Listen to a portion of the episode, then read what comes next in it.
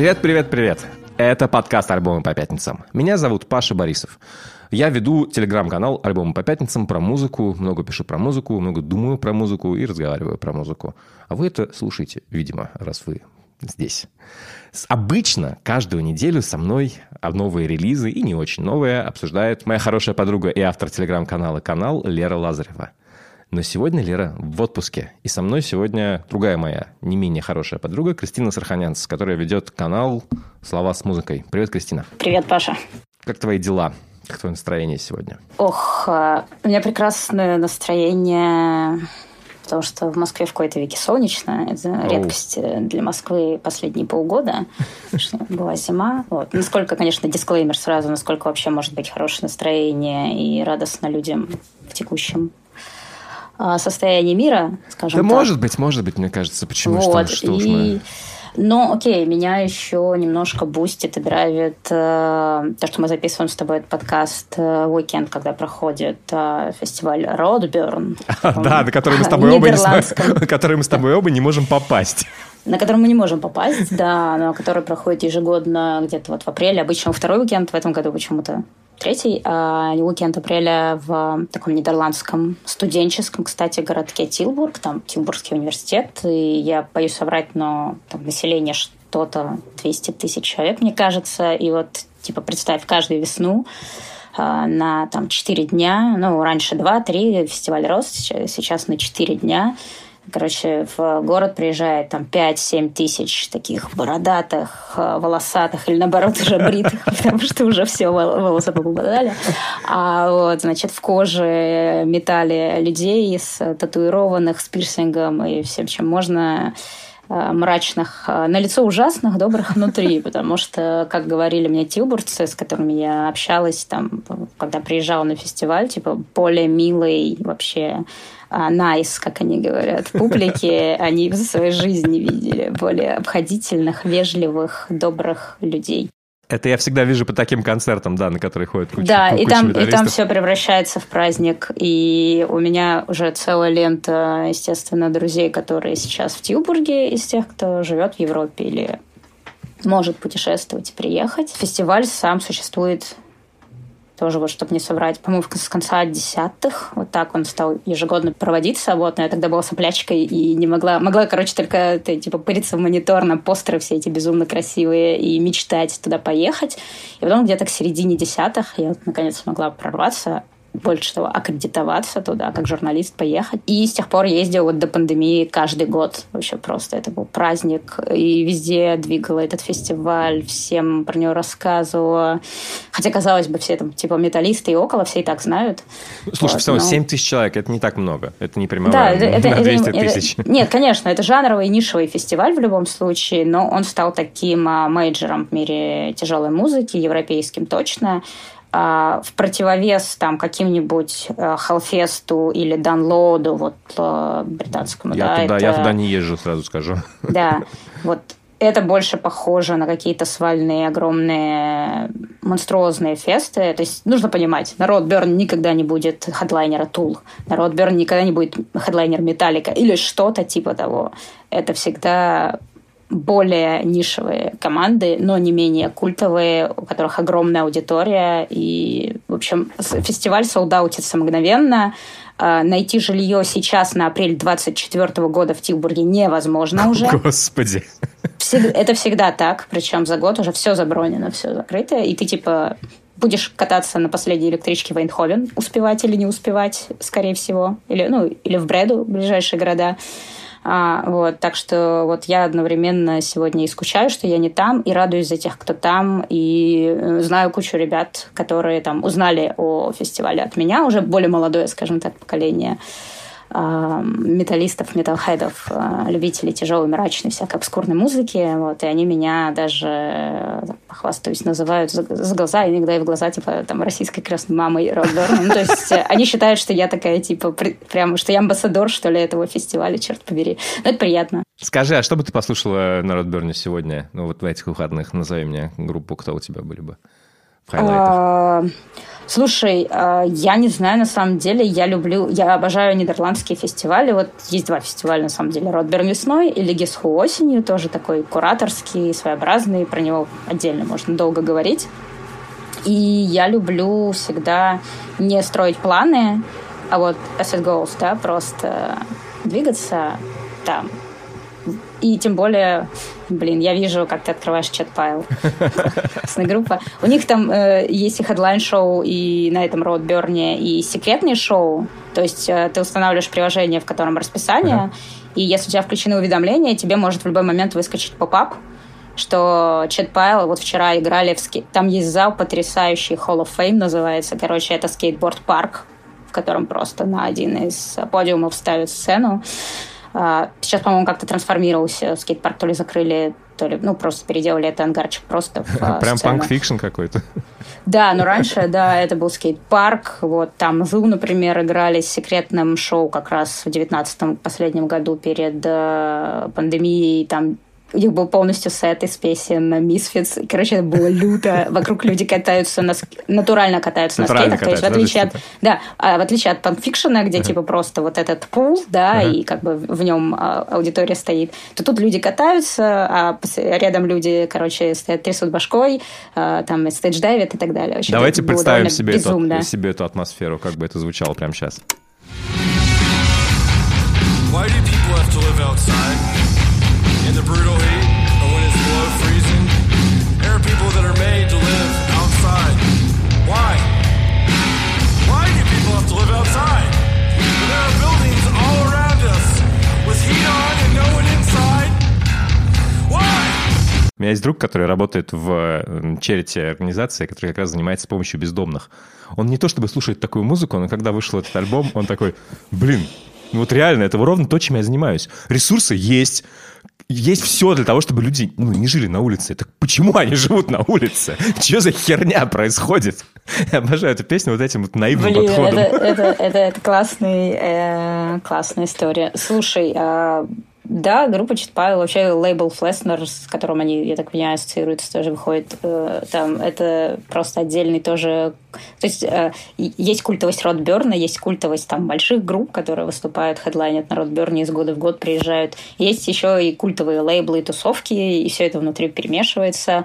Есть группы, которые там, я не знаю, в 2015 приезжали и выступали на какой-нибудь маленькой э, сцене неизвестно где, неизвестно во сколько, а сегодня там спустя там 5-7 лет они выступают хедлайнерами на мейнстейдже, и вот люди любят Роудберн за это, и за вот эту family-like атмосферу, то есть ты там чувствуешь себя как дома, и вокруг все люди, которые вот на той же волне с тобой. И при этом нужно сказать, это важно на самом деле сказать, что в последние годы на Ротберн не... Ну, то есть он не замыкается. Изначально был фестиваль вообще по сладжу, вот это стонер музыки, знаешь, вот это все травокуры приезжают и два дня. Э, у них, по-моему, был таглайн или там лозунг типа «Home of Heavy Reefs». Так, условно, вот этот, да, у фестиваля. Сейчас а, у них вообще такое мото а, «Redefine Heaviness», то есть мы пере изобретаем, переопределяем, что такое тяжесть, тяжелая музыка, про что это вообще. Там появляются и э, различные, я не знаю, синт-поп и данжен синт и индастриал хип-хоп там. То есть там легко может появиться клиппинг. Сейчас нет клиппинга, ну вот есть другие, там, пару лет назад там Далики выступали и собрали вообще просто О, потрясающе. Далек, я помню, Далик выступали на пикнике афиши. Это было самое странное выступление в моей О, жизни.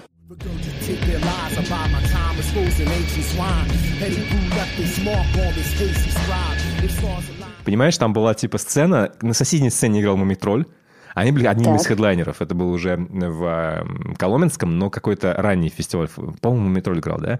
И вот мы пошли на Далека, и там как бы вторая сцена фестиваля, достаточно крупная. Там какие-то... Могли бы быть тысячи людей, на самом деле осталось какие-то жалкие сотни. И вот эта вот абсолютно жуткая, громкая музыка, которая тебя ну, сносит буквально, да, такое ощущение, что у тебя все, ты весь вибрируешь. И а где-то на соседнем сцене ты слышишь это, да, если чуть-чуть отойти, Мумитроль играет морскую. Я не помню, что он играл. Вот. Блин. это было так дико. Я так смотрел просто, типа, Чё? Мне еще нравится, что, так, что такие фестивали, как Red это на самом деле не один фестиваль, это большая сеть андеграундного как бы промоушена. К примеру, в Лондоне есть э, промо-группа Баба Яга Хат, которая никак не связана с Россией. Это просто прикольное название, которое они как бы выбрали, потому что, ну, а почему нет? Прикольно. Баба Яга Хат, избушка на курьих ножках, у них это есть в фольклоре. Причем это воспринимается как просто общеславянский фольклор, а не как какой-то российский. Так что Баба Яга — это не только наши чуваки. далеко не только наша. И они вот абсолютно тоже поддерживают, нам один чувак работает, Энтони Чалмерс, они поддерживают вот примерно то же самое. Все группы, которые выступают на Родберне, типа там, не знаю, Гнод или какие-то еще, это все буквально группы, которые выращены вот этой бабой Егой.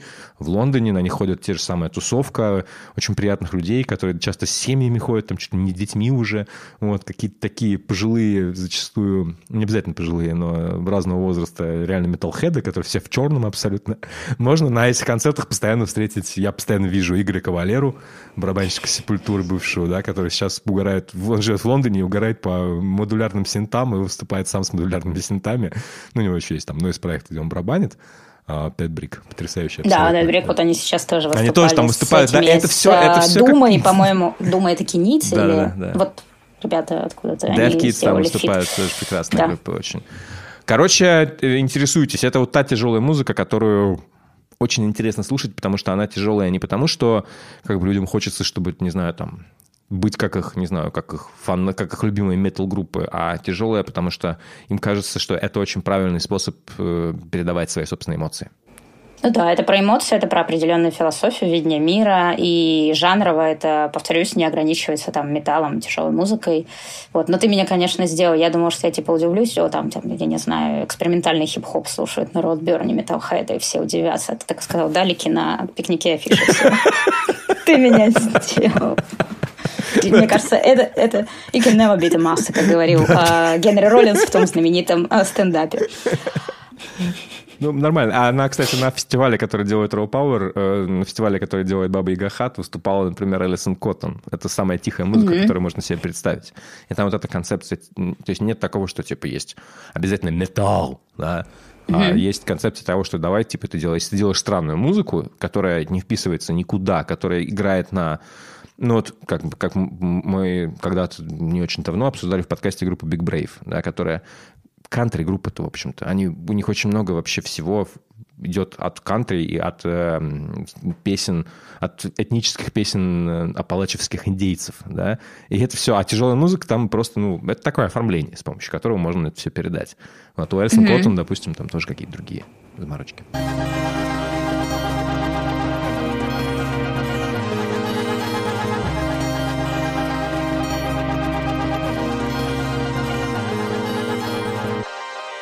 А давай поговорим про, скажем так, группу, которая не будет выступать на Ротберне.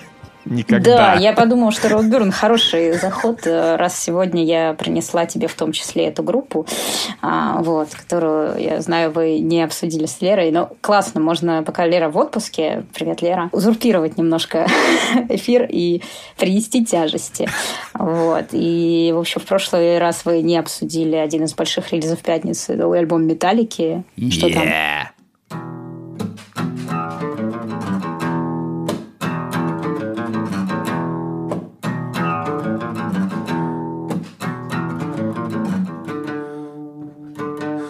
Песня со старого альбома Металлики. Но, честно говоря, на новом альбоме Металлики есть.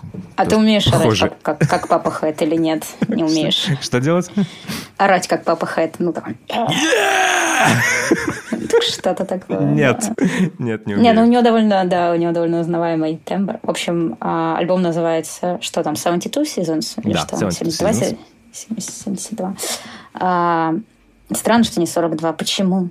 Почему 72? Ничего не знаю. В общем, а, новый альбом Металлики. Точка. Я, я не знаю, что больше сказать. Давай так, смотри, с чего вообще началась твоя жизнь Металлика? В моей жизни она началась с э, понятно чего. Я хорошо помню, что для меня это была группа из э, MTV канона. Вот это интересный момент, да, что я ее воспринимал никогда, я не воспринимал ее когда-либо как группу вот прям, знаешь, типа Big Four, трэш метал, вот это все, крутая, быстрая музыка. Нет, ни хрена. Я помню песню, прости господи, мне кажется, наверное, первая песня Металлики, которую я услышал, была... Да, я думаю, что это был клип на а,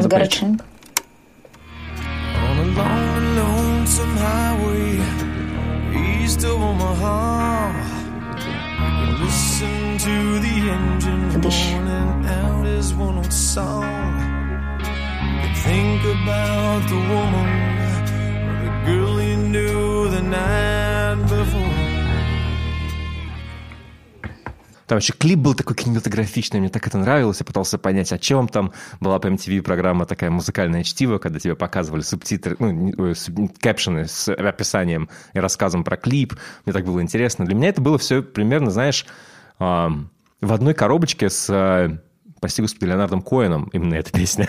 Потому что ну, такой... слушай, это совсем, совсем нетипичная Это вообще баллада какая-то, да, совсем нетипичная для металлики штука.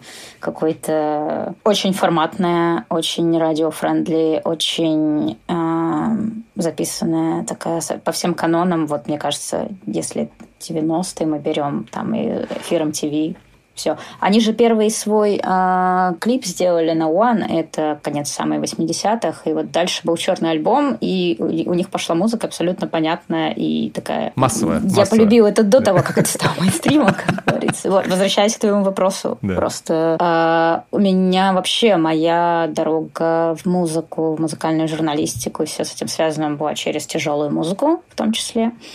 Вот, я обитала на таком сайте darkside.ru, и он до сих О, пор Господи. Два главных сайта русскоязычных российских о тяжелой музыке, Headbanger и Darkside. А как же мясорубка? Я тусил на мясорубке. Вот видишь, ты, ты на поколение старше еще, вот в чем дело. И просто 90-е, когда по MTV крутили клипы Металлики, Uh, I was a little baby, my mama rocked me in the cradle, вот это все. И там я уже в конце 90-х, начале нулевых застала MTV, оно уже немножко было другое. И телевидение музыкальное. И, соответственно, ну, там были, естественно, клипы Металлики, но скорее там что-то типа Whiskey in the Jar. Но когда я слушала Whiskey in the Jar музыку, тоже, да, да, я тоже, да, тоже все был. Такие клипы. А, ну, а это, соответственно, вообще уже такая прям роковая металлика, в которой мало осталось от uh, трэша как такового. Uh, кто-то, может быть, поспорит, но, на мой взгляд, вкус... Хотя вот в начале нулевых вышел альбом Сантенгер, и как бы все такие Опа. Я Опа. хочу отдельно поговорить про него, потому что это был первый альбом, может быть, для тебя тоже был первый альбом, э, Металлики, который вышел как бы, когда я был активным слушателем музыки.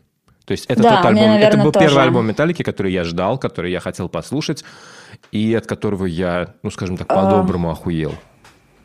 Same here, но я просто м, коротко скажу, что слушаю тяжелую музыку, начиная там со всякого скандинавского металла и симфометалла и прочего-прочего, и уходя в какие-то там в американские, в то, что, может быть, считалось тогда еще маргинальными жанрами, там типа дета, technical data, дума и так далее. Вот. А трэш, соответственно, был мейнстримом в металлистской среде уже в тот момент. Но, естественно, параллельно там слушанию каких-то тяжелых групп, андеграундных, мрачных, вот как раз контингент фестиваля Роберн, условно, а, там Стоунер, Сладж, все подряд. А, я и изучала классику, да, то есть я слушала и классический рок, и поп-музыку, мне было интересно, я там очень любила готик-рок и постпанк, соответственно, отсюда, и ты как бы едешь по, этой, по этому треку тоже слушаешь и изучаешь изучаешь. И ты слушаешь и металл, да, там от глэма и трэша до вот каких-то стилей более поздних, как это все развивалось, как это появлялось. И поэтому металлика пришла ко мне в таком формате, скорее, как вот энциклопедия. Вот это было, это большой кусок истории. Я слушала группы дискографиями, начиная с первых альбомов. Поэтому, скорее всего, первым металлики я услышала Hit Lights. То есть я слушала там Kill Them All и далее, далее, далее. Какая песня у тебя больше всего до сих пор с тобой осталась с того времени? Вот именно из, из первых альбомов Металлики, да, да, да. из ранних. М-м, блин, хороший вопрос. Что для а... тебя до сих пор, вот знаешь, как остается такой типа... Ну, понятное дело, с, с, с Master of Puppets сейчас сложно про него что-то говорить, потому что ему дал вторую жизнь э, этот момент из Stranger Things. Я сидел честно вот так вот, с козой. Это была одна из первых песен, которую я научился играть на гитаре, ну, так более-менее серьезно, да, то есть у меня еще ну, электрогитары не было, у меня была акустика. Вот хорошая штука, что ты это рассказываешь, потому что А, это все очень ассоциации цепляет, одно с другим вытягивает воспоминания с детства. Там я в 13-14 лет впервые услышала группу Misfits, например, а Металлику слушала чуть попозже, может быть. И а, а они были большими фанатами Misfits, и там на ранних записях у них а, там есть каверы в том числе. А, ну, наверное, Ride the Lightning и, наверное, что из песен. Ну, вот у тебя держится курсор на Fade to Black, я вижу. Я помню просто очень хорошо 2010 год. Э, в Москве был смог. Было очень жарко О, да. и душно. Было что-то типа 40 градусов. Я не знаю, сколько было в помещениях. Это было, это было абсолютно было. У меня тогда началась аллергия. в, Москве, в Москву приехал Игги Поп со Студжес, точнее, с тем, что осталось. Это был единственный последний концерт Студжес в да, России, я, в Москве. Я был там, да. Я была на нем тоже. Вот. И я помню вот это очень хорошо ощущение. Я иду где-то в районе Новослободского театра Советской армии, тогда еще, наверное, сейчас Российской армии, по вот этим вот улицам, переулкам, и слушаю Rise Lightning, и на Fade to Black мне становится очень холодно. Все такой ледяной для меня альбом. И на улице 40, а, мне, а я просто дрожу, меня трясет. Меня Давай проверим, идут. работает ли это сейчас.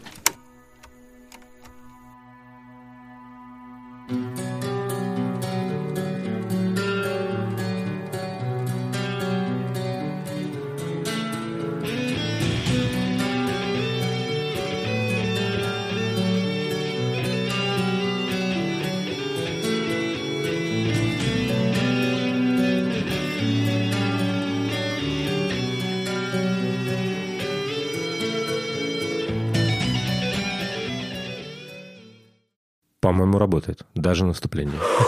Сейчас надо, знаешь, когда это, типа, если бы мы записывали видео, короче, так это пар изо рта пошел. Да, холодочек. А, мистер а, Фрост. Да, реально такой готический прям вайп. Я да, последний раз слушал эту песню много лет, назад.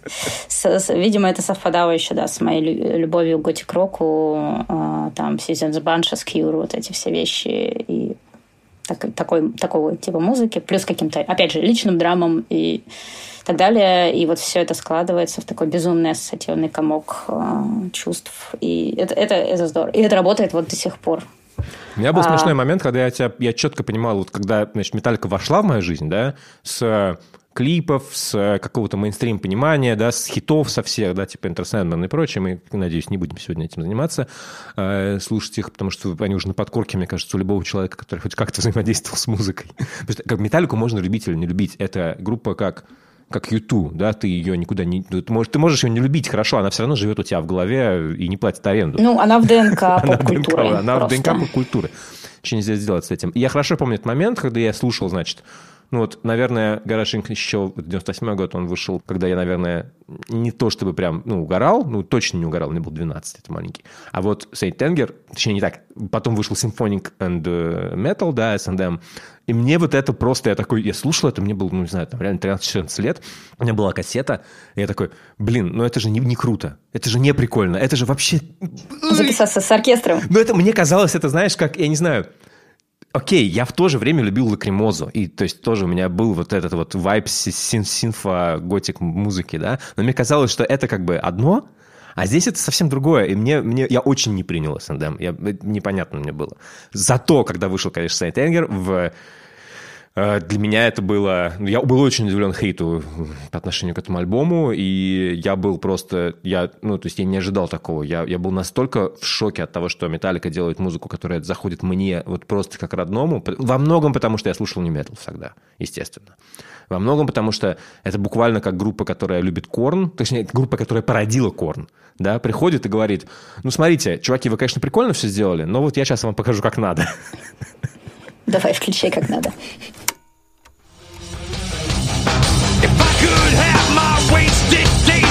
where I used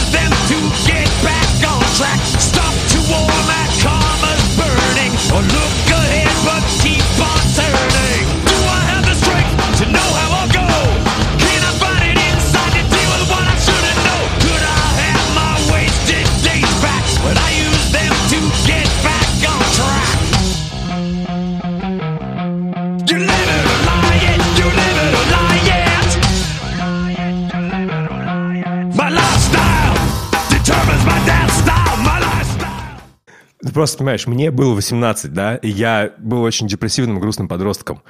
И вот это, я, я был, не знаю, главными моими группами в моей жизни тогда были Nine Inch Nails и Smashing Pumpkins. Группы ни хера не веселые. вот. И тут выходит альбом, в котором чувак говорит «My lifestyle determines my death style». Абсолютно интроспективный, абсолютно наполненный ненависти к самому себе. Ну, как и я был наполнен ненависти к самому себе, и не то, чтобы что-то сильно изменилось. Вот это прям, ух, ух, меня, конечно, это разъебало по полной. И я вот смотрю на тебя, да, и ты сразу начинаешь все равно качать головой. Абсолютно, так, ты да. такой, двигаться. Это музыка, которая работает, до сих пор работает здорово. Э, что самое забавное с «Святым гневом», а, что вот как, э, знаешь, Дмитрий Львович Быков шутит про а, Улиса Джойса, что типа все люди делятся на три части. Кто прочитал Джойса, никогда не читал и не будут, те, кто открывал. А, пытался. Вот. Но в случае с Сантенгер, короче, все почему-то и фанаты, и люди, которые там не слушают металлику, не любят металлику, но в курсе, так как это, как мы уже сказали, часть э, там, поп-культуры большой. Вот они делятся на тех, кто считает там Сантингер лучшим альбомом Металлики. Ну, интересно, я, ну, я бы но, сказал, я, бы, ну, я не могу новой, сказать, что лучше. Вот, во, во второй Один, половине да, половине, творчества, да, в новой да. эре, скажем, после той классической Металлики 80-х до черного альбома. И те, кто, соответственно, считает, что это просто worst, worst, просто невозможно слушать. И а, шутки про барабаны Ларса Ульриха на этом альбоме, мне кажется, это просто В смысле, он просто бьет в кастрюлю? Да, да, просто кастрюльные вот это. И протыкание карандашом бумаги, вот это все мемы бесконечные. По-моему, я видела на днях вот только мем про это. А. Или какой-то ТикТок или Рилс, там, условно, про, типа, там, где чувак э, сидит, протыкает карандашом бумагу, типа барабаны на сатенер. Вот, вот, вот так они звучат. Ну так, пожалуйста, такая, запишите кто-нибудь What's your problem? Так, да. Типа, да, да, да, ну, чувак.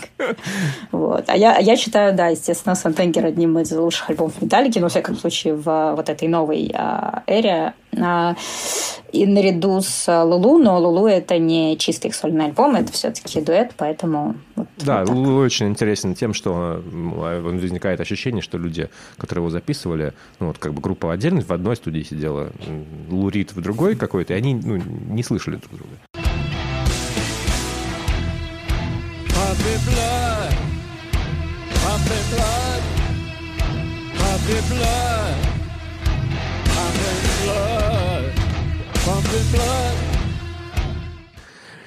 Ну, это круто. это прям интересный момент. Вот и, я, конечно... я, да, я чувствую, что здесь мы можем с тобой подраться, поэтому Чего? давай вернемся. Я обожаю, я обожаю Лулу. А, ты любишь Лулу? Конечно. А, я это- тоже обожаю. В смысле, это что, это что, что-то плохое, что ли? Нет. То, что они друг друга не слышали, то, что Лу плохо попадает на музыку, это, ну, очевидно. А, И даже не пытается, потому что его концепция немножко другая. Это какой-то spoken word, скорее, у него там получается. Ну Это, да, блин, у него, это- у него были свои какие-то цели с этим альбомом, это очевидно. когда Это ты у Металлики была цель, мне кажется, Металлики постоять рядом просто с, с великим. Поддержаться. Хотя, казалось бы, это там, я не помню, это начало десятых, когда он вышел в 13 году. 2011 год. Типа, 11 год, не 13, окей. Но, типа, за зачем металлики держаться за кого-то? Они сами уже, типа, тут империя огромная, в хорошем смысле слова. Ну, коммерческая большая империя. за, не знаю, Дэвида Боуи в любом ситуации. Ну, это же такой же уровень абсолютно. Ну, ну да, да, где-то, скорее всего, Да, это ты, где-то ты, так. ты можешь быть насколько угодно великой группой, ты никогда не будешь таким же великим, как Лурид. Ты никогда что- не будешь Дэвидом Боуи. Никогда не будешь Дэвидом Боуи, да, никогда не будешь Луридом, просто потому что люди, которые определили... а, Они, они придумали как бы чертежи, по которым схемы, по которым все работают, в общем, до сих пор.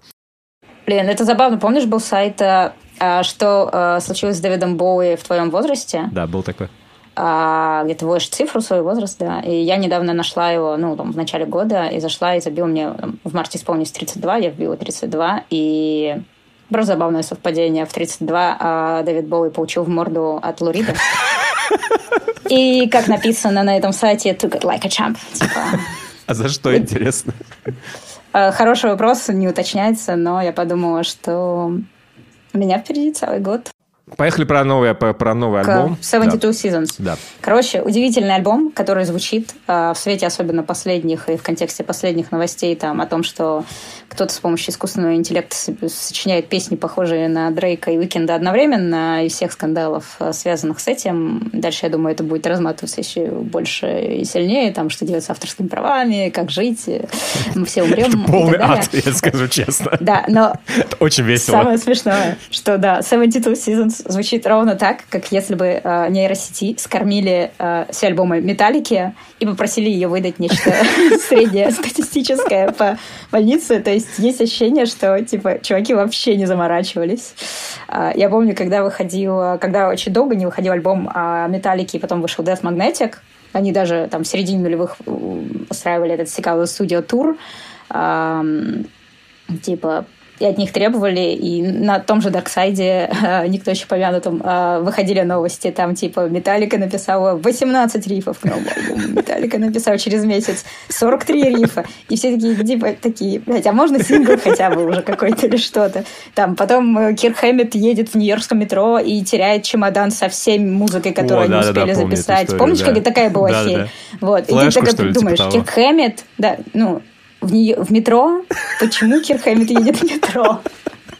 Почему у него на флешке записаны все рифы, и он что, не может воспроизвести ни один?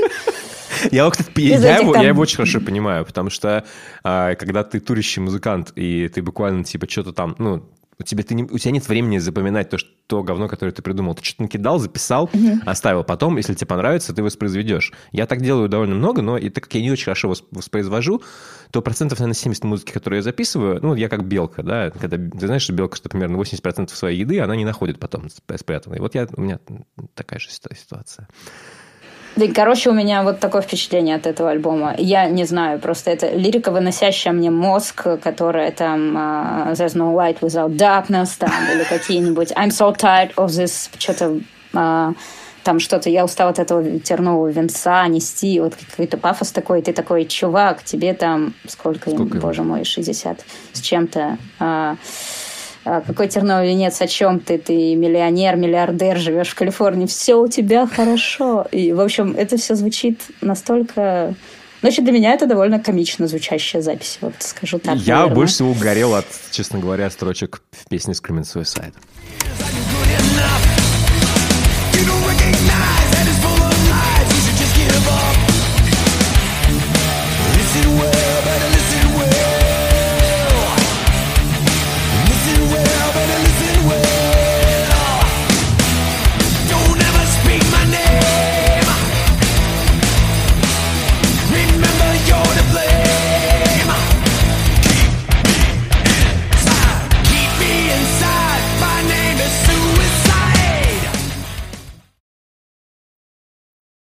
Ну, как бы много у меня есть что сказать на этот счет.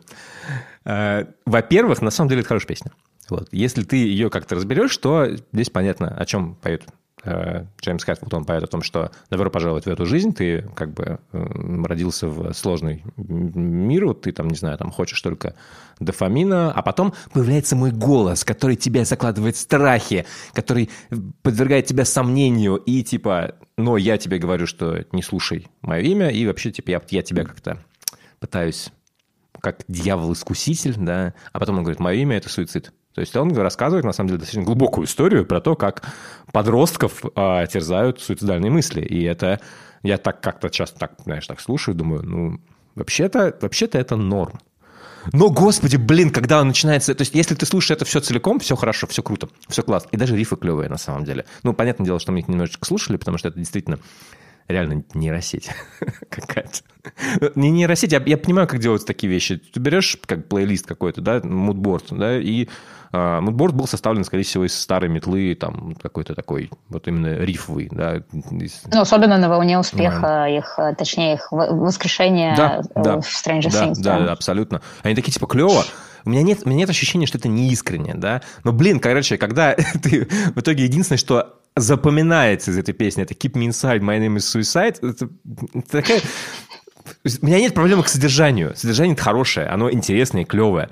У меня есть проблема к тому, что, блин, ты рифмуешь inside suicide. Давай еще что, ро- ро- розы, слезы, да, что еще? Ну, то есть это, это настолько чизи, настолько...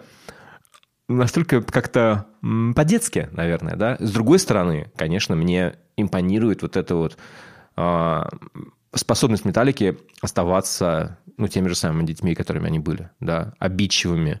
А, я очень любил Ларса Ульдриха и все, что он говорит. Он очень обидчивый ребенок. А, как вот этих там суд с Напстером, да, точнее, с людьми, которые пользовались Напстером. Много там, не знаю, какого-то сложное очень отношение с фанатами. Блин, это же так мило, это так прикольно. Типа группа реально парится, они живые люди, у них есть какие-то, а, не знаю, там, заморочки, они несовершенны. Мне очень понравился хейт по поводу Кирка Хэммета, по поводу того, что он типа как-то коряво играет в Люкса Этерне. Вот мы сейчас послушаем, mm. да. Блин, хотя, мне кажется, это одна из самых интересных песен на альбоме. По крайней мере, она как-то вот прям... Она, она увлекательная, ее интересно слушать.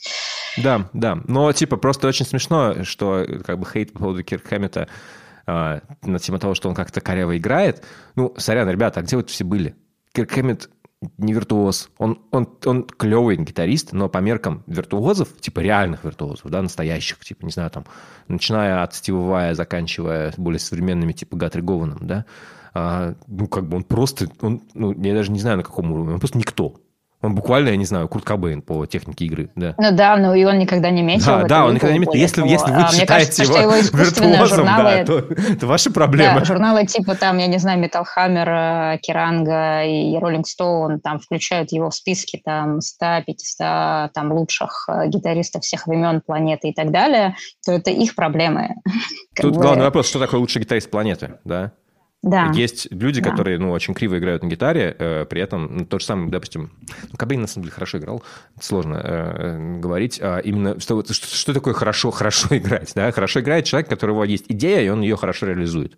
В этом вопросе, как к Кирку Хэммету, ни к Кирку Хэммету, ни к Ларсу Ульриху, ну, к Ларсу Ульриху, ладно, есть, к Кирку Хэммету вопросов на этот счет нет, потому что, типа, он четко реализует свои идеи, и с этим все понятно. Вон, давай кусочек из Люкса Этерны послушаем, попробуем найти соляк какой-нибудь и заценим, что там.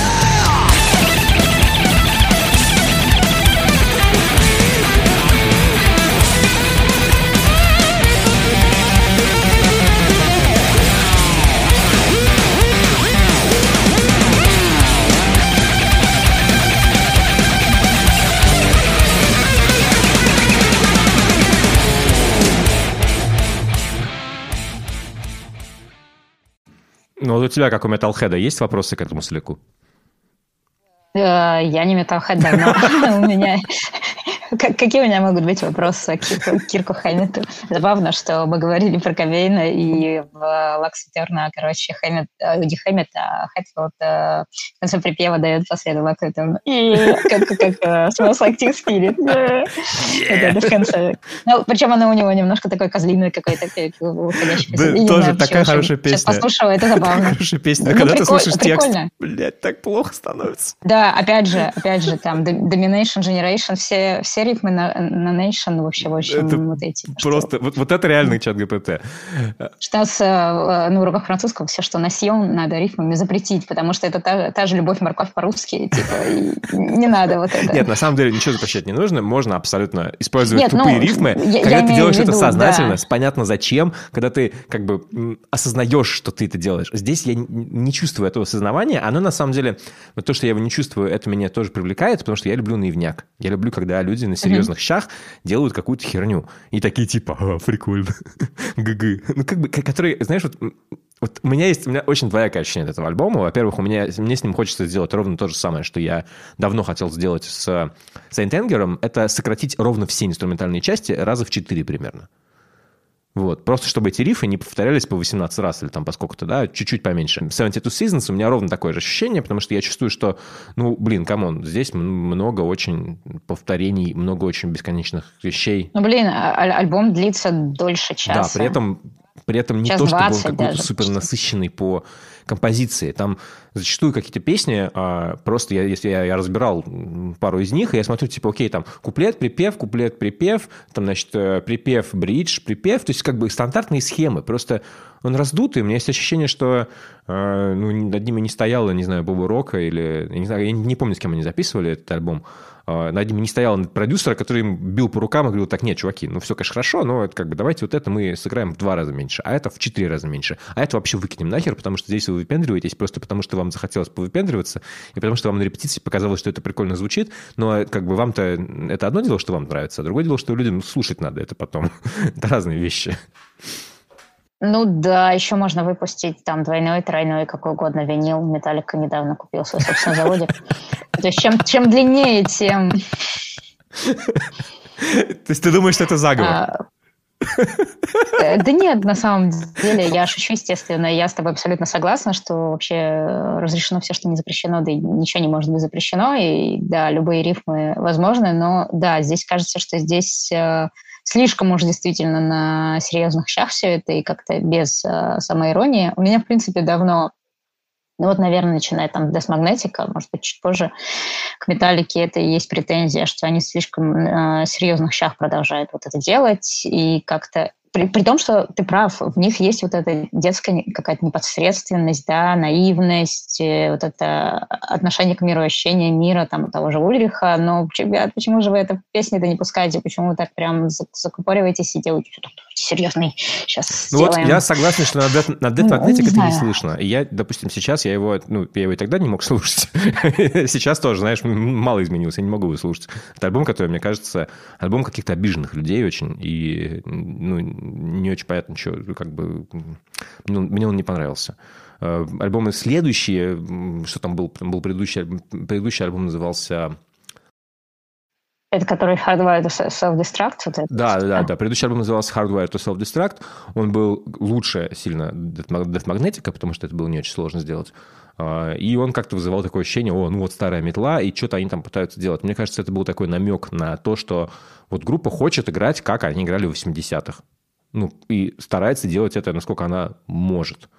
И, ну да, это наивная херня без понимания того, что они как бы довольно взрослые дядьки. Ну, не выросли, ну, нормально. У всех, у всех такие заморочки. У меня главный тест на такую музыку – это я иду в скейт-парк.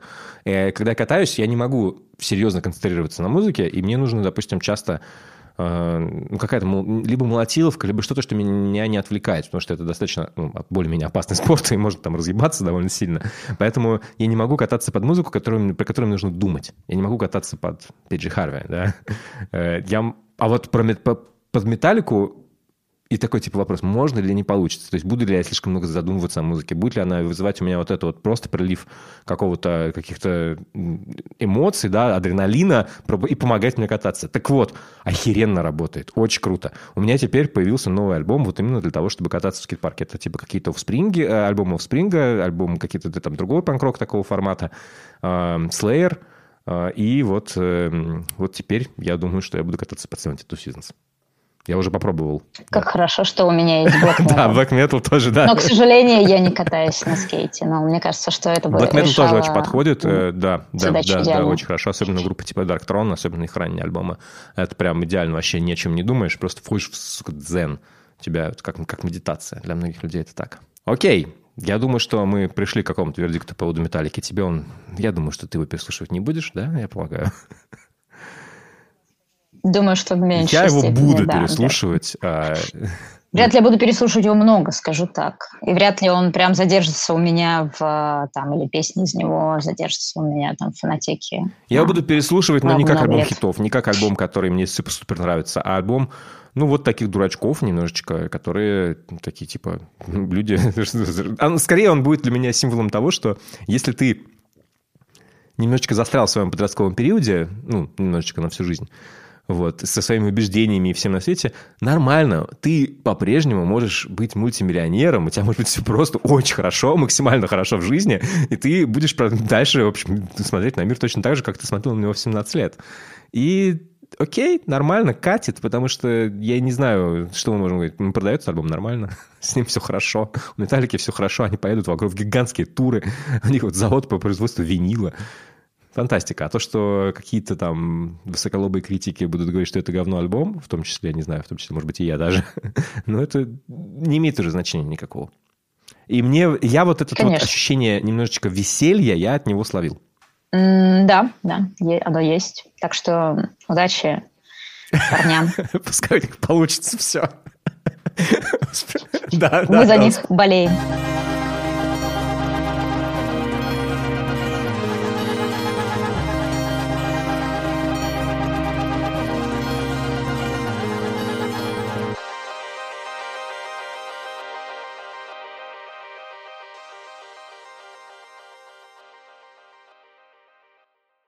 And now for something completely different, как говорили в Монти Пайтоне. А, группа Everything But The Girl.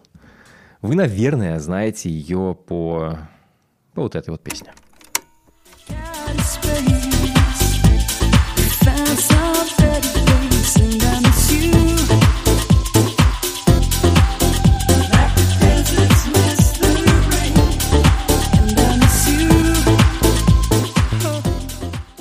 Собственно говоря, одна из, я не знаю, знаковых песен 90-х, одна из важнейших песен 90-х. Я бы без нее 90-е, ну, не смог бы, мне кажется, осознать. А, вот именно ремикс Тода Терри на песню Missing Everything But The Girl, это, конечно, прям такое очень, очень, очень яркая тема, яркое сочетание, эм, я даже не знаю, джаз-соула, да, с которого они начинали, и танцевальной музыки британской, и вот это вот, к- которая выросла в итоге, ну и в то время, собственно говоря, было большое движение UK Garage, который буквально вот, вот, вот, вот про это был, про танцевальную музыку с ее сочетанием с поп-музыкой, да, да, это было новаторство в России, мы это знаем все по группам «Гости из будущего» и по многим другим проектам из 90-х, «Лада Мне Дэнс». интересно тоже э, слушать эту музыку и об этом периоде читать что-то и разбираться, потому что я, естественно, сама не застала и была совсем ребенком, а, н- не была активным слушателем. А при этом вот это все британская рейв-сцена, недавно на русском, по-моему, в прошлом году вышла книжка Energy Flash, да, вспышка энергии, это все безумно интересно, как это все переплетено, в том числе с андеграундными и с какими-то культовыми ответвлениями, которые как, как бы так и остались такими, такой музыкой, которую слушают люди, типа, ну, не буду называть снобами, но типа умные люди, там, интеллигентные, которые слушают серьезную музыку, да, а вот большая часть культуры стала вот, вот этим всем, да, и а, очень интересно про все это читать и слушать. Но, конечно же, безумнее гораздо и безумно интереснее было жить его, наверное, в этом всем. Но вот, вот нам дано только то, Просто что нам сочетание дано. того, когда у тебя одновременно в мейнстриме, в- именно в мейнстриме, в чартах, в, на телеке был Affix Twin и, а, и Spice Girls, и это буквально происходило, да, э- это Именно, буквально происходило в именно, одно да. время. И, ну, конечно, не одни и те же люди это слушали, да, угорали, но это э, было в одном и том же информационном поле. Сейчас это невозможно, потому что сейчас это будут разные... Слушай, эти люди могли слушать Spice Girls, а потом брать билет и в отпуск э, лететь на Ибицу. Да, да. И да, как бы да, это да. прекрасно Ибица была другой, Ибица да. была чуть более, скажем так, про интересную музыку, а не только про развлечения. Там много всего интересного было, что, потому что многие Мгм. диджеи, на самом деле, а, особенно там всякие, всякие экспериментальные диджеи, которые в том числе джангл делали, они не то чтобы угорали по наркотикам, они как бы такие, типа, «М, нам музыка интересна. Было как бы большое количество людей, которые потребляли электронную музыку не ради, не только ради, скажем так, эйфории на рейве от экстази. Это важный момент, потому что именно как бы если бы если бы все было бы все бы упиралось бы только в наркотики, то это бы осталось как габер-культура, да, в Нидерландах, да, которая ему очень она очень приятная, она очень интересная и прикольная, но там музыкально она чисто вот чисто с технических точки зрения она довольно бедная. Вот. Но самое смешное, что Everything But The Girl никогда не были, на самом деле, именно электронной группой. Вот с чего они начинали.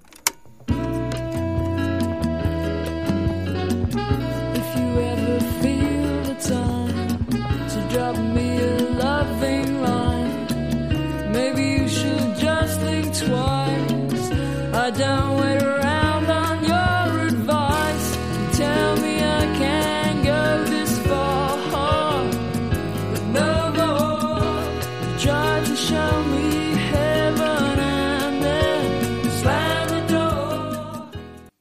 Джаз.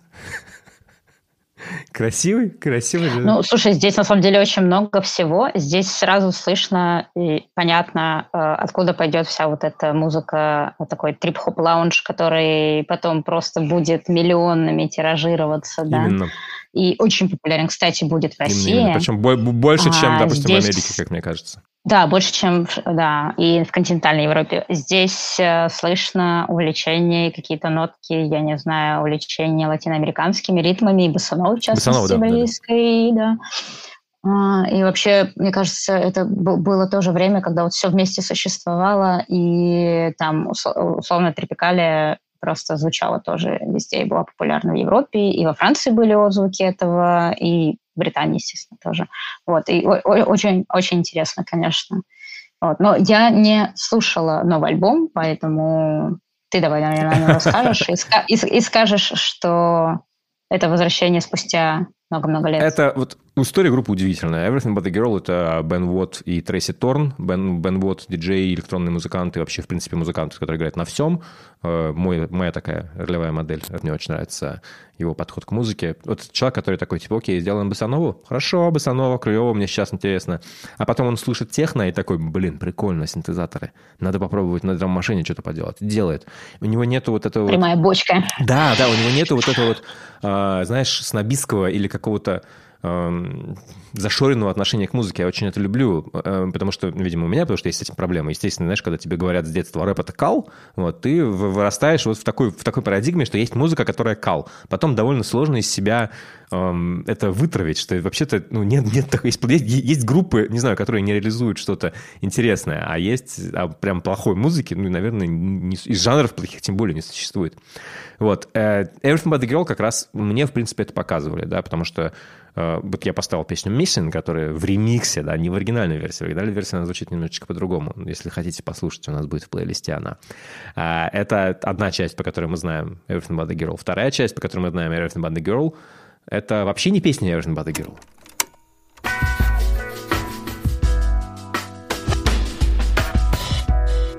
This girl I know needs some shelter,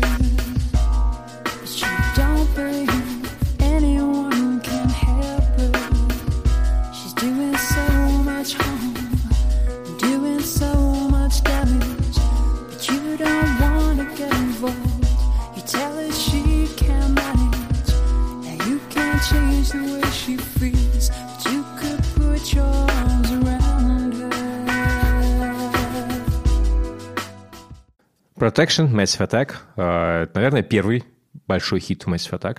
И, собственно, это тот хит, с которого все во многом началось для бейсовской группы. И это, это- это как, когда ты сейчас слушаешь раннюю музыку Everything The Girl, потом ты слушаешь трек Missing, потом именно ремикс, потом ты переходишь к Protection, и ты понимаешь, а, ну да, все понятно. В этом нет ничего чужеродного, это все абсолютно буквально одна и та же история, которую они делали всю жизнь. А, В 99 году группа забила на музыку, потому что им, ну, в общем-то, надоело выступать. Им надоело быть э, рок, м, как бы рок-поп-группой в э, привычном ее формате, с турами, с пресс-интервью бесконечными, с появлениями на телеке, на всем на свете. У меня есть ощущение, что они заработали достаточное количество денег для того, чтобы просто, в принципе, больше об этом ну, не думать, о том, что тебе необходимо зарабатывать. И меня все время поражало, с какой ненавистью и Трейси Торн, и Бен Уотт долгое время говорили о том, как бы а, отвечали на вопросы о эм, возобновлении работы в Everything But The Girl. Это был просто, я не помню, по-моему, она сказала, что она бы лучше сблевала, чем выступила бы. При этом, очень интересный момент, это люди, которые всю жизнь вместе, это пара. Они с, 80 с начала 80-х как бы живут как пара. Через, там, по-моему, 27 лет после того, как они начали встречаться, они поженились в середине 2000-х. Они продолжали быть как бы парой, но при этом мысли о том, чтобы вместе выступать и вместе записывать музыку, до вот буквально недавнего времени вызывало у них, не знаю, отвращение. Это поразительно, конечно. Я прям... Ну, здесь, слушай, здесь очень много о чем можно и много и долго говорить, э, в том числе о а, вот этом расхождении представлений о жизни музыканта, да, и о устройстве музыкальной индустрии, о том, что это представляет собой на самом деле, вот эта цикличность, когда у тебя запись альбома, продакшн, а, пресс, а, активности все для промо, тур, а, и дальше ты едешь, и у тебя все дни сливаются в один, потому что все повторяется. И ты еще должен параллельно что-то новые песни писать, а потом цикл, да, заканчивается, и опять ты в студии записываешь альбом, и твоя жизнь превращается вот в это, да, в то время как ты думал, э, что это будет одна бесконечная вечеринка счастья от исполнения музыки, которую ты сочинил и, и так далее. Э, что, кстати, вот эта цикличность, да, она не исключает же там, что ты обмениваешься энергией с публикой на концертах, ты счастлив, э, в момент исполнения песен ты можешь там улететь куда-то, да, и эмоции это тоже не отменяет, но я понимаю там, что это может вызвать мощное выгорание в какой-то момент. Это прикольный это момент, что вот эта вот жизнь – это огромная привилегия, Потому что для того, чтобы в нее попасть, особенно ну, и в 90-х, и сейчас, тебе нужны определенные стартовые данные. Да? Если ты... Угу. Мы, к сожалению, что сейчас, что тогда, чем ну, ситуации, когда вот человек из ниоткуда, абсолютно без, не знаю... Человек, э, у которого нет возможности э, не перестать думать о заработке, да, для него гораздо сложнее стать профессиональным турящим музыкантом, который вот в, в этой системе, да, и у которого как бы все получается. Это либо ты с детства, максимально с детства занимаешься музыкой и попадаешь как бы в эту индустрию, у тебя есть сразу понимание, что типа если ты не станешь поп-звездой, то ты будешь делать то, будешь делать все, будешь делать пятое, десятое, будешь сессионником, будешь, не знаю, петь в кафе, ну, то есть какое-то, какая-то жизнь, да. Есть такие люди, которые такие, типа, четко, вот, не знаю, Роберт Смит, да, мне очень нравится его концепция, он просто в, в детстве э, поработал несколько недель почтальоном и такой, типа, я больше никогда не буду работать.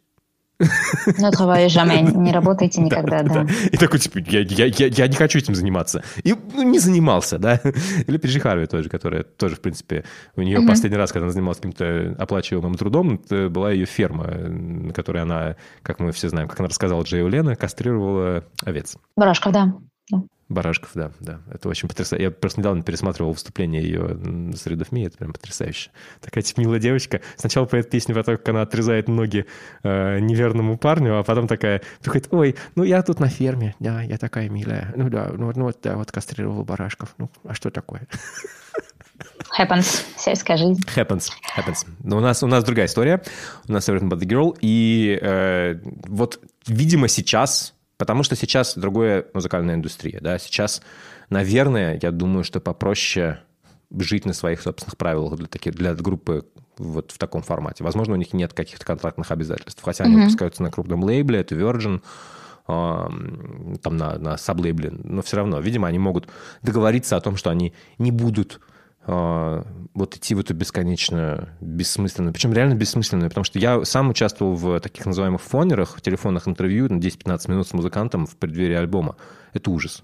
Я каждый раз чувствовал себя максимально неловко, потому что я понимал, что но никакого разговора не получается. Человеку задают одни и те же вопросы, куча ну, Да, ты чувствуешь себя мудаком, потому что ты да. не можешь а, нормально войти, и человек не может нормально войти в беседу. У вас нет вот этого времени разговориться, там, а, отвлеченно на чем-то поболтать. Тебе нужно сразу straight to the point задавать ему вопросы.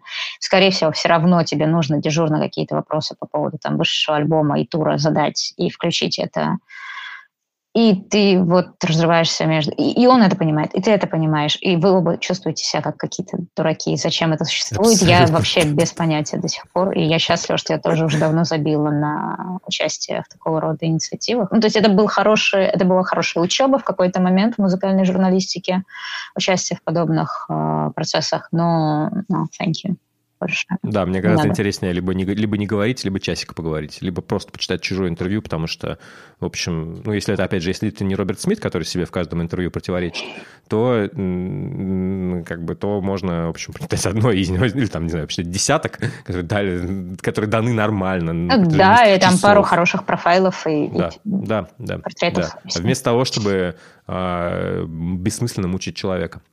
Новый альбом Everything But The Girl. Э, начинается он так, как будто ты думаешь, вау, они типа вернулись вот в эту комбинацию электроники и песен. Эту песню Nothing Left to Lose. I'm here at your door and I've been here before. Tell me what to do Cause nothing works without you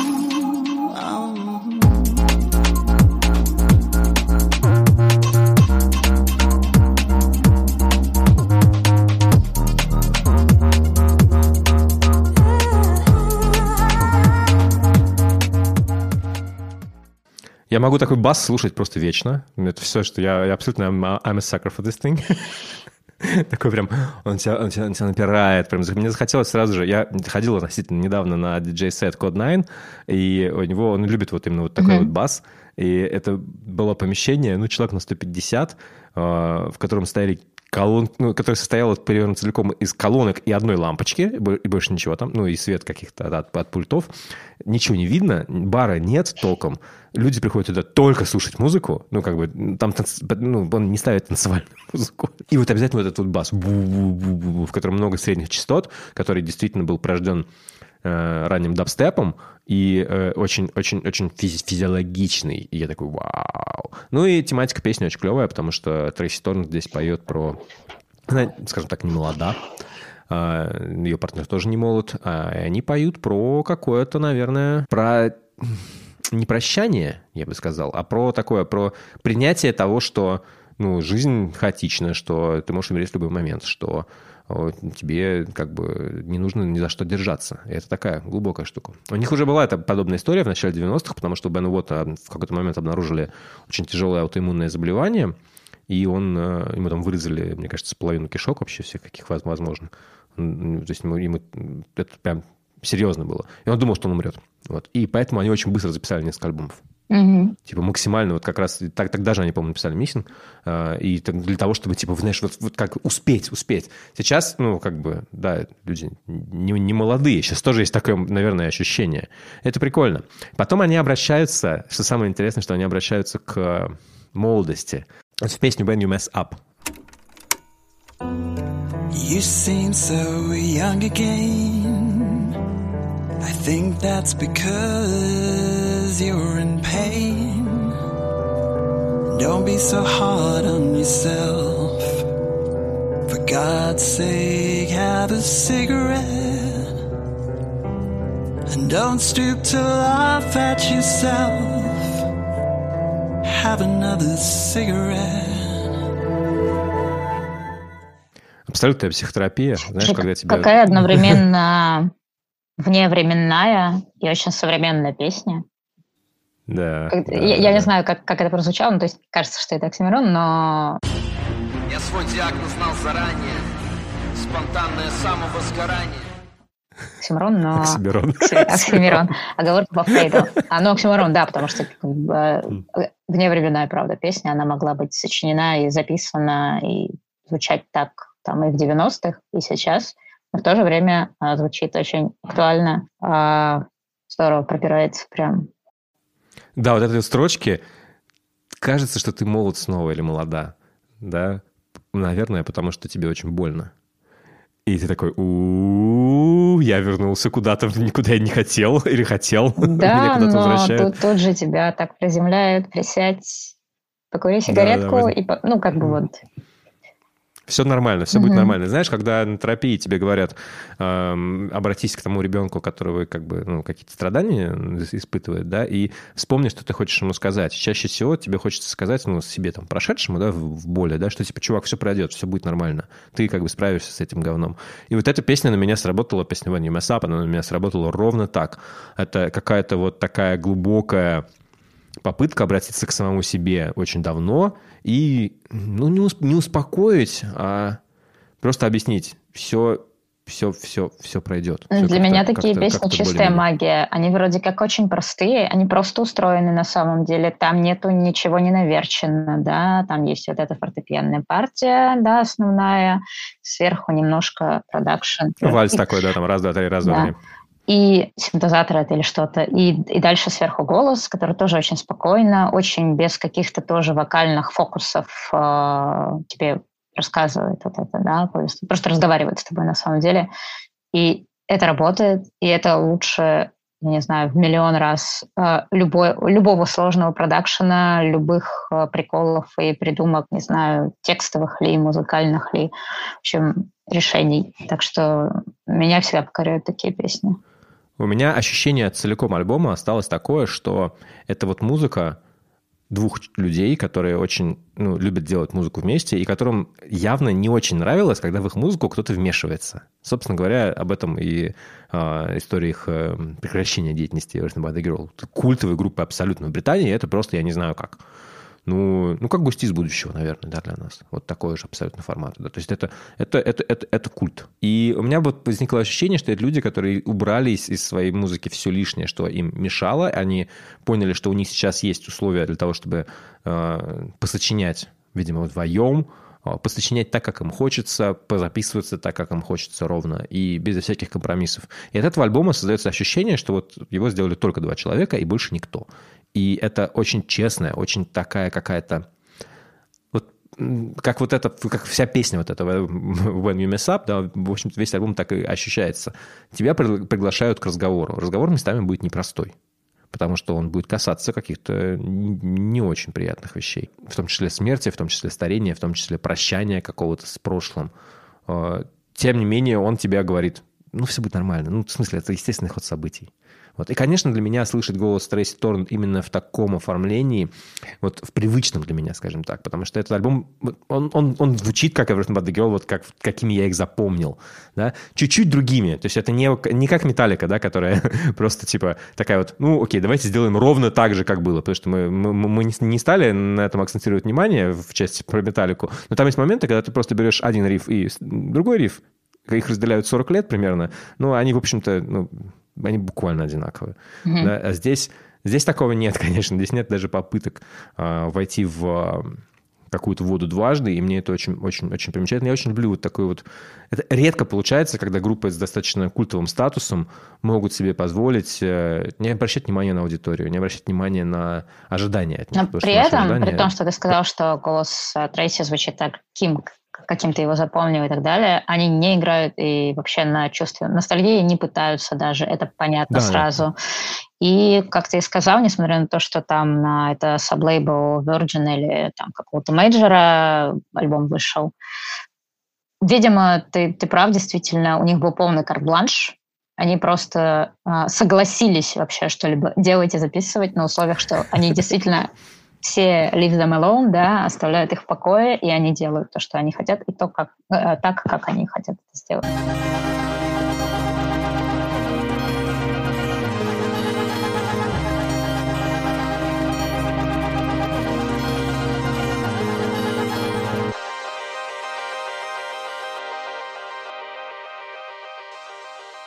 Мы тут упоминали Стива Райха и еще каких-то минималистов. Очень интересно принесла тебе пока сингл. Альбом, видимо, выйдет в июне, я думаю.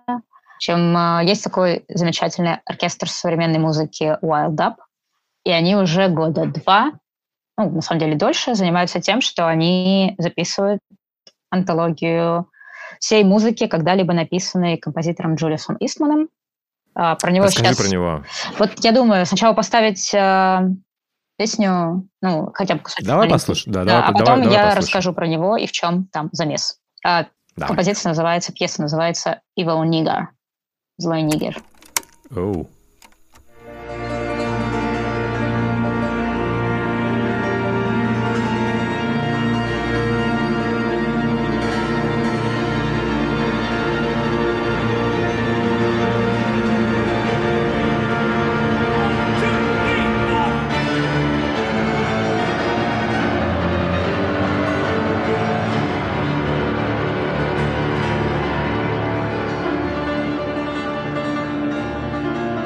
Какой крутой момент, когда дирижер кричит не в микрофон «One, two, three, four». Ты почувствовал, Вау. да? Да, э Эмоцию, заряд да, какой-то да. этой вещи. В общем, э, Джулиус Истман... Драматично очень. Да, Джулиус Истман, а, сразу скажу, он был чернокожим, поэтому у него часто, на самом деле, в названиях встречается N-word, то, что сейчас в Америке принято писать именно так. И это, на самом деле, по-моему, была трилогия Evil League Crazy и еще какой-то, я не помню. В общем, mm-hmm. это был такой нью-йоркский композитор. Его относят к минималистам, но на самом деле это был, была авангардная музыка, вот та самая, там, то же время и те же примерно обстоятельства и место и времени, в которых там творили, я не знаю, Джон Кейдж, там, тот же Стив Райх, Артур Рассел, это Мередит как, Монк. Они творили, творили в большое количество времени. Какой, какой это примерно эпизод? 50-е, 60-е? Это 70-е и 80-е. 70 А, понятно. Да. Э, он сам родом из э, Нью-Йорка. А, ну, по-моему, это какой-то пригород, не, не прям не из города. Вот. И он был очень промизен, то, что называется, очень многообещающим пианистом, и начал сочинять рано довольно музыку. Он общался и работал. А еще у него был классный голос, и он какой-то момент даже пел в ансамбле вот этом вокальном Мередит Монк, и он общался со всеми этими ребятами, пересекался, а, с кем-то работал, записывался, у него было большое количество своей музыки. Его тегают как минималиста, но при этом я бы не сказала, что он похож на того же Райха или там на Гласса, да, или на Терри Райли, это совсем другие а, вещи. У него трагическая судьба, то есть... А... Да, я чувствую драму. Да, буквально это... в, во всем, что ты был довольно ты, эксцентричен, ты да. И несмотря на то, что э, вроде как в вот этой академической слэш или дефис авангардной среде он был на хорошем счету, и его принимали, и, э, в общем, какое-то будущее, казалось, у него есть. В то же время вроде как среда его отталкивала немножко. Не, не, непонятно, вот с чем это было связано. Но он был э, гомосексуальным человеком, он принимал наркотики. Наркотики – это плохо, ребят, никогда не принимайте наркотики. И, в общем, в какой-то момент он оказался... Ну, он оказался в самой маргинализованной группе, да, гей-наркоман, а, ВИЧ-положительный, то есть это СПИД – Ой, господи, это да. все, все, все, что было в 80-х с, да. с этим связано, это было, конечно, абсолютно... Это люди, которые можно, сразу же отрезались Можно найти много примеров, да. Да, да, да. Э, порицались, и это просто было ужасно. И он оказался в какой-то момент на улице буквально.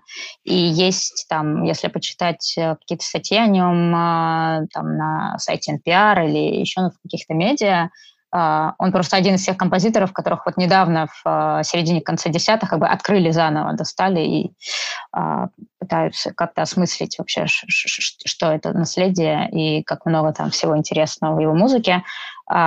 Там, там есть воспоминания какого-то вот одного из э, участников той сцены нью-йоркской тех лет, когда он там вышел из метро, а на углу там, значит, в газетах вот это валяется Исман, и типа то ли он прошел мимо, то ли что-то, ну, как побрезговал или что-то. Ну, вот какое-то вот такое брезгливое отвращение было а, у людей к нему, и уже почему-то никто не стал ему помогать. Ну, то есть из сегодняшнего дня кажется, что сразу бы все подобрались, собрались, э, там, фандрайзинг, что-то, и начали бы вытаскивать чувака.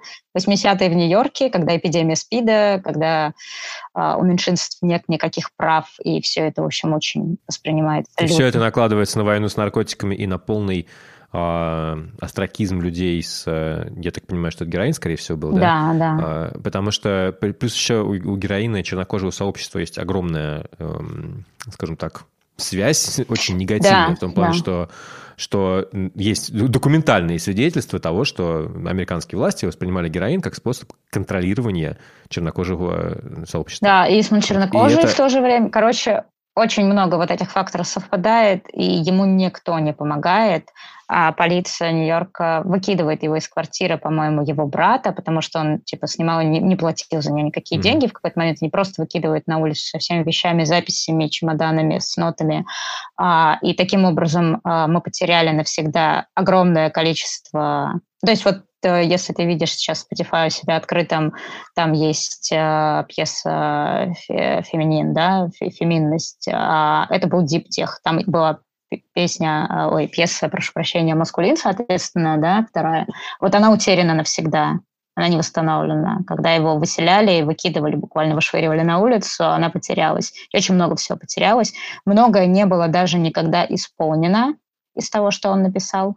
И, соответственно, он э, умер там, то ли в конце 80-х, сам, то ли там, в 90-х, в начале на улице. Слушай, просто. а остались записи от него, вот, вот именно непосредственно с э, его произведениями, тех, в том виде, в котором он их исполнял, ты как он их видел? Вот Или все это восстановлено по нотам? Три. А, был, по-моему, то ли в 15-16 году, то ли в 17-м, а, издали как раз «Феминность», записанную в 70 каком-то году, там, в 75-м, например.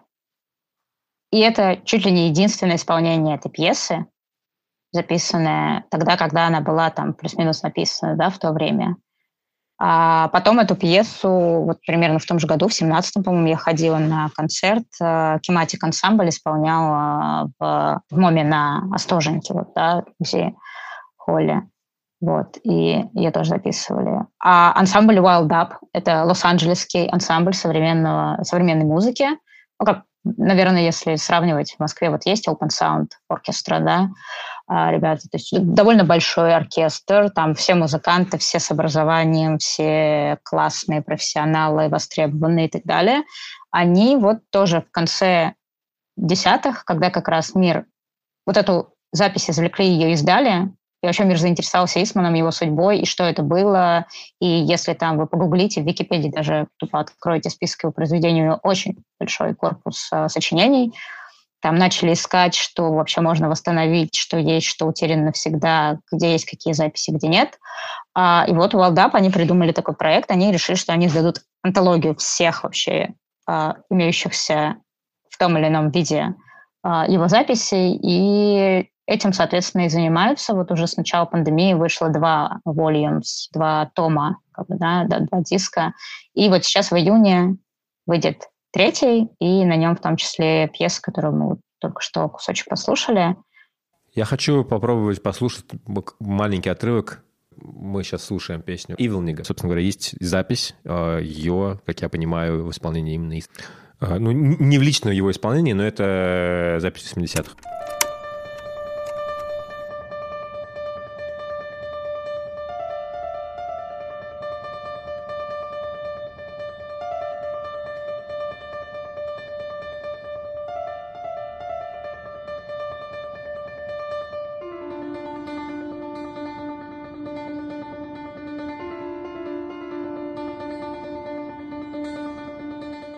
То есть, при, при, при жизни. Слушай, я думаю, понятно, почему его причисляли по этим хотя бы двум отрывкам. Mm-hmm. А, слушай, почему его причисляли к минималистам? Ну, если на действительность музыки, вот это как бы желание быть максимально простым, да, максимально. Но в то же время он совершенно какой-то... он дает исполнителю очень много оставляет на откуп исполнителю. То есть его пьесы часто э, это открытые к интерпретации вещи, и исполнитель может э, очень вольно обращаться с материалом. И вот эта внутренняя свобода, видимо, которая была у самого Истмана очень да, мощным таким движущим, не знаю, фактором, инструментом, внутренним каким-то ресурсом, она передается в его музыке, поэтому всем очень рекомендую слушать Истмана. Очень хорошо работает на исцеление души и заряжает вот этой внутренним ощущением свободы от чего угодно, от условностей, от требований, от каких-то там обстоятельств, чего угодно. У меня всегда ощущение, что я становлюсь, не знаю, умнее, когда я слушаю пианинную музыку. Такой, знаешь, типа делаю вид, что я умный. При этом как бы... я, я, я, я не то чтобы дохера понимаю в этом всем, но а, мне дико интересно, я люблю минимализм и люблю вот это вот я не знаю, мне это напомнило, я опять же не, не обладаю высокими познаниями в жанре, но я вспоминаю Continuous Music Любомира Мельника, который постоянно, у которого фишка в том, что как бы что любое арпеджио, оно идет бесконечно. У тебя вот как бы есть аккордная сетка, которую ты там написал, а дальше пианисты обыгрывают это все, как у него это происходит, а просто не останавливаясь ни на секунду. И ты мелодию выцепляешь не по, вот как бы у тебя конкретная нота, типа там ту ту ту ту ту ту ту ту ту Вот, мелодия, окей, понятно. А здесь у тебя мелодия строится только за счет акцентов в, пианино, в этих пианинах арпеджио, и ты такой типа, а, окей, при этом Э, пианисты играют огромное количество нот, здесь очень, их очень много, то есть это сложно назвать минималь... То есть как бы в чем минимализм? Минимализм не в том, как, сколько нот ты играешь. Минимализм может быть э, какой угодно, ну, может быть много, да, там типа Music for 18 э, Musicians, она достаточно, скажем так, насыщенная, да, и сильно отличается да. от, э, не знаю, от Нильса Фрама, допустим, который действительно любит, угу. типа, давайте послушаем одну ноту, да, или там, или Брайан Ина, который тоже любит, давайте послушаем одну ноту, которая вообще ничего не значит. Э, а здесь совсем другая история. Здесь история про то, что э, здесь скорее попытка упростить максимально, может быть, гармоническую составляющую, да, не столько, не столько мелодическую или какую-то вот эту вот исполнительскую, да, там, типа, чтобы мало играть. Нет, не про, не про мало играть. Минимализм немножко не, не про это. Что для тебя минимализм? Объясни мне, как, как ты вообще его Какой вопрос ты мне задал? Не, я просто сразу хочу тоже сказать, что я, да, я совсем не претендую на какие-то познания и моя наслушанность там в классической музыке и в современной академической, да, музыке невелика, и я совсем не специалист. И более того, у меня, в отличие от тебя, нет, например, музыкального образования, да, и я вообще ничего не вот, поэтому... А, у меня тоже вот так. Поэтому, знаешь, в том числе, мне так нравятся композиторы типа Истмана. Они, мне кажется, такой хорошей точкой входа, что ли, в современную академическую музыку второй половины 20 века, например. А, есть вот это простота, которая не простота действительно там количество нот или там и мы играем одну ноту и тянем ее или что-то, а простота отношения к тому, что ты делаешь, легкость какая-то, внутренняя свобода, о которой я уже сказала. И в то же время чувствуется за этим много эмоций, много мыслей, движения душевных каких-то. И Дальше, опять же, ты можешь интерпретировать это или накладывать на то, что ты чувствуешь и думаешь, и как-то находить точки соприкосновения или не находить. Но, в общем, устраивать свои отношения с этой музыкой уже исходя из своего какого-то представления о мире. Причем она тебя не, она тебя не э, обязует ни к чему. Мне это очень приятно, например. Вот. Отвечая на вопрос о минимализме, действительно, минимализм — это очень разнообразная на самом деле музыка. Там есть много разных структурных э, инструментов, приемов, э, да, там от так называемое повторение, репетативности вот этой, да, пресловутой, там, до вот этого наслоения, когда там у Райха в той же музыке для 18 музыкантов пьесе там одна и та же часто фраза, но ее играют музыканты снова и снова и снова, и один накладывается на другой, и там потом, я не знаю, на клавишный накладывается какая-то медь, а потом вокал, и, ну, это те же самые ноты, да, и вот это наслоение, оно такое, как, вот, как Саграда Фамилия. То есть чем Саграда Фамилия отличается от классических э, храмов или от э, готических даже храмов, которые, кстати, парят, но, тем не менее, Саграда Фамилия, вот она типа такая одна храм Святого Семейства в Барселоне. Это вообще какая-то магия, просто ты не понимаешь, как это сделано, что оно вот так. Ну и как вообще, в принципе, архитектура Гауди. Вот здесь то же самое, когда ты слушаешь музыку для 18, и оно такое, как вот это, как в каком-то воздушный замок. Ползет да, наверх, перед при этом тобой это все прямо строится, да, и оно да. все вместе удерживается, но при этом не распадается и не звучит. И оно никогда не звучит все равно монолитно, оно не звучит, вот я поставил, и вот так будет. Мне этим очень нравится такая музыка. Для меня минимализм был всегда, наверное, попыткой взять вот инструменты академической музыки, вообще, в принципе, академические какие-то, и вернуть их к тому, зачем вообще, в принципе, музыка нужна. Музыка нужна для передачи эмоций, не для того, чтобы выебываться, а чтобы что-то рассказать. И иногда важно вернуться куда-то назад и понять, что иногда эмоцию нужную, которая тебе, да, вызывает, в том числе сложную, да, в том числе какой-то комплекс вызывает не только э, непосредственно, не знаю, там, сочетание аккордов каких-то последовательностей, да, а иногда это бывает каких-то сложных или чего-то там замороченных, каких-то неожиданных переходов, э, каких-то новых подходов к гармонии. Это довольно сложно их найти, потому что все попытались в 50-х, ничего не получилось, вернулись к старому плюс-минус. И здесь попытка посмотреть на все это чуть по-другому. Типа, а давайте мы попробуем ну, наверное, взять эту эмоцию, но вот действительно поискать ее не в том, как сочетается, не знаю, три аккорда, а в том, как сочетаются две ноты, причем очень банальные. Допустим, если там, если, прости, говорить в музыкальных терминах, то типа первая, третья ступень — это то, что а, в аккорде это то, что дает окрас аккорда. Первая ступень это который вот, до мажор, да, допустим, до. Это вот нота до, она такая типа бум. Сейчас я даже гитару возьму. Ну, типа, у тебя есть нота до, она такая... Она ничего сама по себе не значит. Когда ты добавляешь к ней что-то еще, у тебя появляется минорный или мажорный. Да? С с мажорным будет вот так. И ты такой, окей, классно, я могу, не знаю, там, делать аккорд, который будет звучать так, а могу просто подумать об этих двух звуках.